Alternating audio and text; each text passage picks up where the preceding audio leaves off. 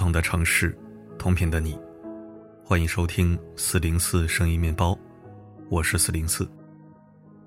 这两天，一条湖南长沙女幼师疑出轨学生家长被抓当街游行的新闻霸占了热搜。只见大庭广众之下，一个身穿白色 T 恤的年轻女子，被一个身穿玫红 T 恤的中年女子拽着头发游街示众。曝光的视频显示。玫红 T 恤的中年女子和前来帮忙的女朋友们，先是对白 T 女子一顿掐脖子、抓脸的胖揍，然后狠狠地拽着她的头发，一边拖着她曝光示众，一边向路人讲解：“大家看啊，这是小三，是我女儿的班主任，她姓江，住在某某小区某某栋某某楼。她和我老公在我们新房里鬼混时被我抓了现行。被抓的疑似第三者的女子。”因被殴打、被羞辱、被控制，只能有气无力地任由发妻一帮人折腾，一路从小区、大街游行到当地著名商超，引发众多人的围观、拍照和议论。与此同时，疑似发妻的女子还逼着第三者，让后者在朋友圈里自曝丑闻、自我羞辱，自己把自己钉到耻辱柱上，在熟人社会里彻底社死。虽说原配打小三的新闻这些年层出不穷，但像湖南这场彪悍强势的还真不多见。但如果你据此认定碰见这么强势的发妻，男人不出轨才怪，那也是想当然了。郭德纲那句话怎么说来着？不明白情况就劝你大度的人，我劝你离远一点，因为雷劈他的时候可能会连累到你。更多的爆料显示，发妻之所以如此激愤，堪称被逼上梁山。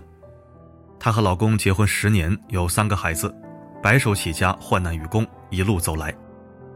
她原本也是温婉美丽的女子，但因为大儿子是个脑瘫，后面两个孩子都还小，她就从职场退回到家庭，专心致志当起了全职主妇，让丈夫在外一心一意地搞事业。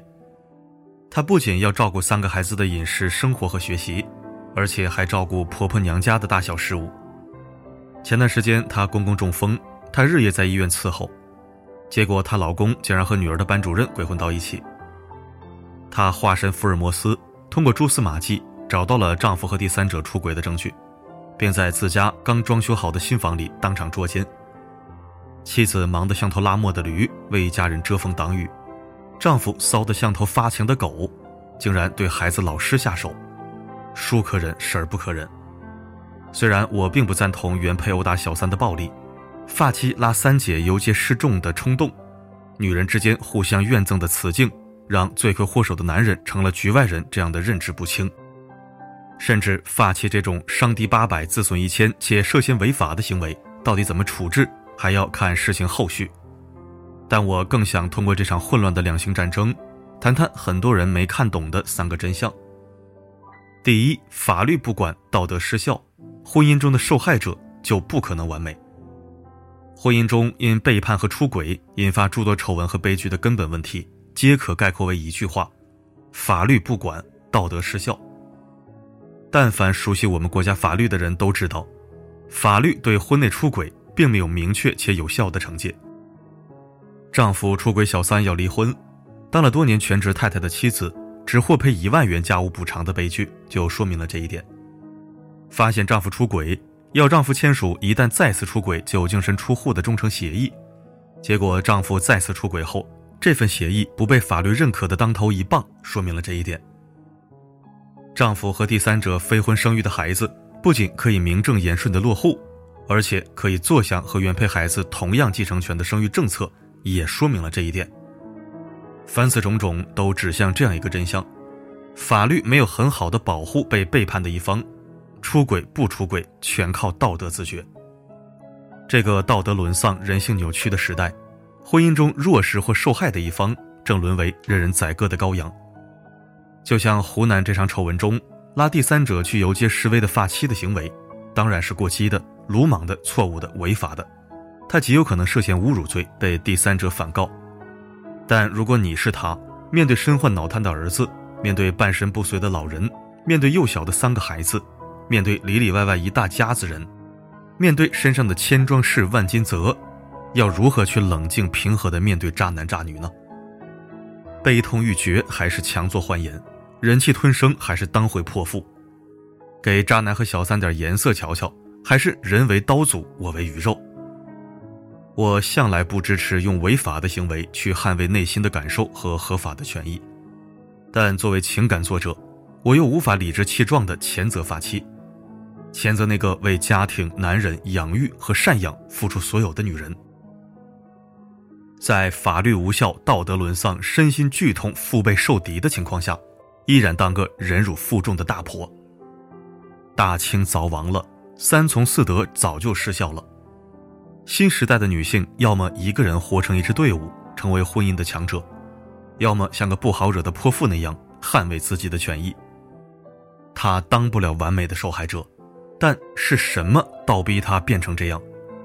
我们不能一味的苛责婚姻中的受害者不够好看，而不去问问是什么让他面目狰狞。第二，任何职业都有第三者，但有些职业自带无形紧箍咒。湖南这场原配打小三的丑闻之所以引发这么多人的关注和讨论，其中一个原因是，第三者是一名老师，而他出轨的对象是学生的爸爸。这种第三者的羞耻感和人民教师的荣誉感。之间的反差让很多人惊掉了下巴，但恕我直言，任何职业都有小三，就像任何职业都有渣男，这是人性和概率的问题，和职业本身没有关系。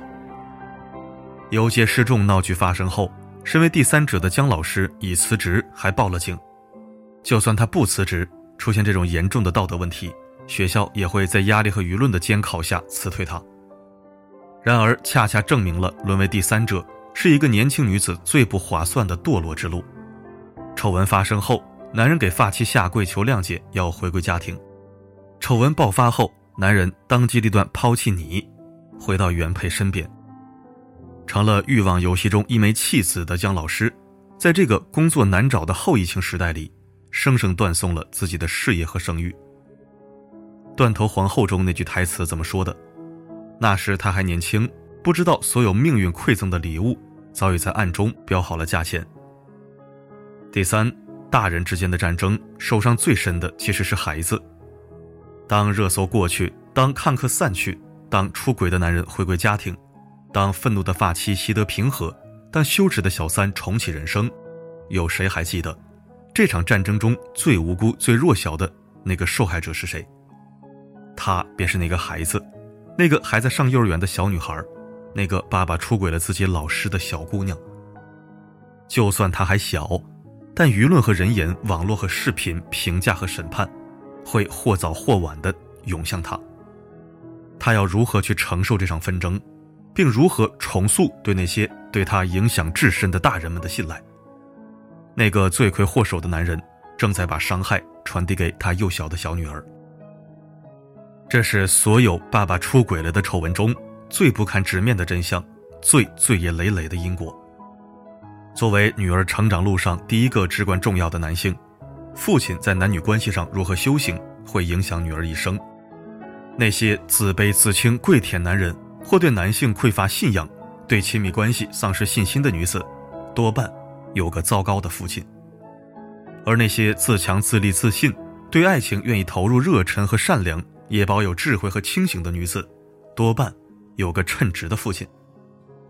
要知道，父母对孩子最好的情感教育，就是爸爸爱着妈妈，妈妈爱着我们，我们爱着自己和整个世界。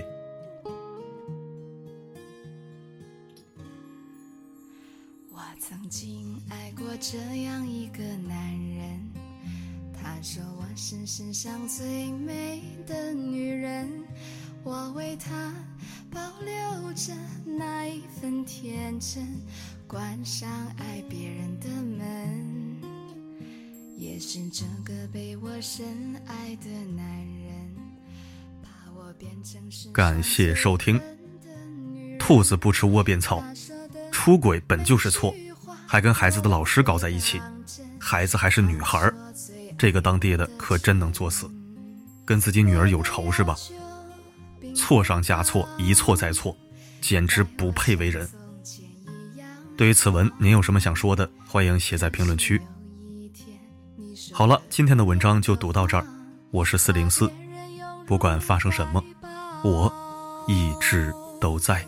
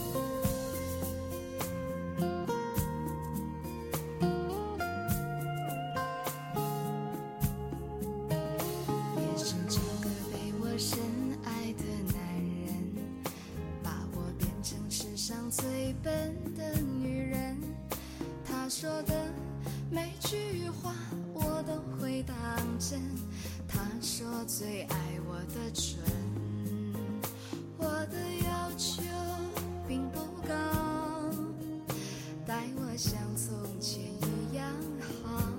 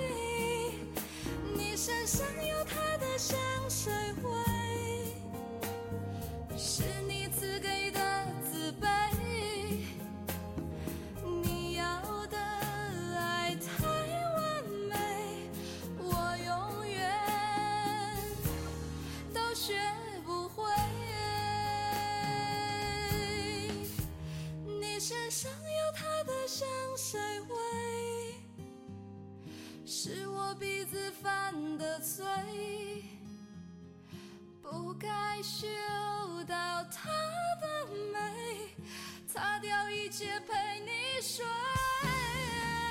你身上有他的香水味。